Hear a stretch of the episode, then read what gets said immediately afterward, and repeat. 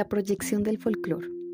No es lo mismo difundir o divulgar el folclore que proyectarlo. La difusión implica, en esencia, un propósito informativo de aplicación general. Tiene el sentido de dar a conocer, pensando siempre en la noción elemental para bloques heterogéneos de población o en recursos de alcance generalizado. La proyección, en cambio, supone un objetivo más profundo y podría decirse más dialéctico podría entenderse como una forma superior de difusión del folclore que encarna una responsabilidad cultural concreta o una mira científica educativa, cuyo resultado final es el ejercicio de la identidad nacional.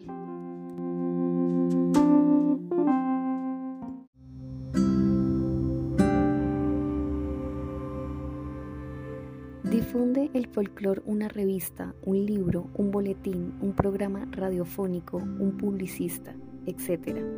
Lo proyecta, por ejemplo, un conjunto de música o de canto o de danzas que se presenta ante las pantallas de televisión o en un escenario público o en una película, o viaja en una temporada haciendo palpable la autenticidad de su trabajo.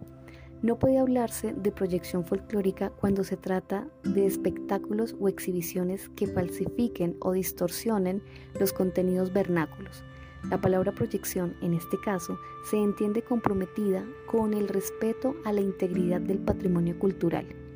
Toda proyección tiene un efecto en la conciencia y la sensibilidad del público y por lo tanto su misión no es solo orientadora e ilustradora, sino educativa, en razón a que es un acto de disfrute de lo propio, sobre todo en un país como el nuestro, donde las expresiones ancestrales y en general la cultura sufren discriminación, rechazo y olvido.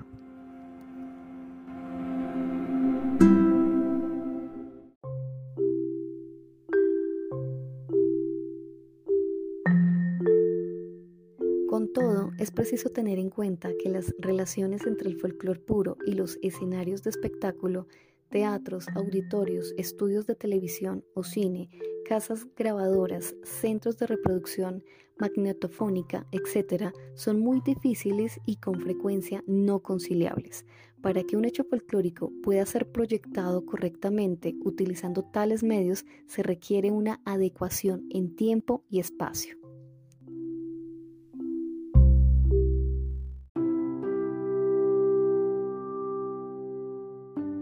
Hay cosas que se pueden adaptar, dado por caso cuando se trata de un grupo de danzas nativas, como la duración del baile o un número de repeticiones, la ubicación de los acompañantes, comparsas, paisanos, etc.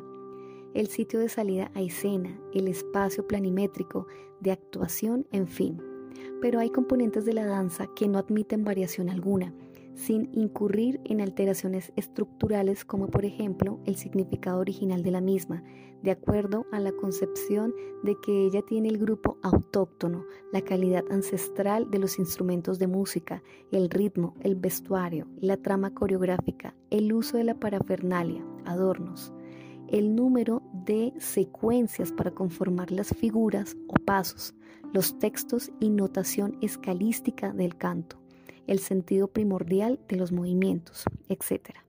En otras palabras, para proyectar el folclore y para divulgarlo, es indispensable conocerlo bien, compenetrarse en sus elementos y aprender a manejarlo cuando se trata, sobre todo de utilizar los medios de comunicación masivos.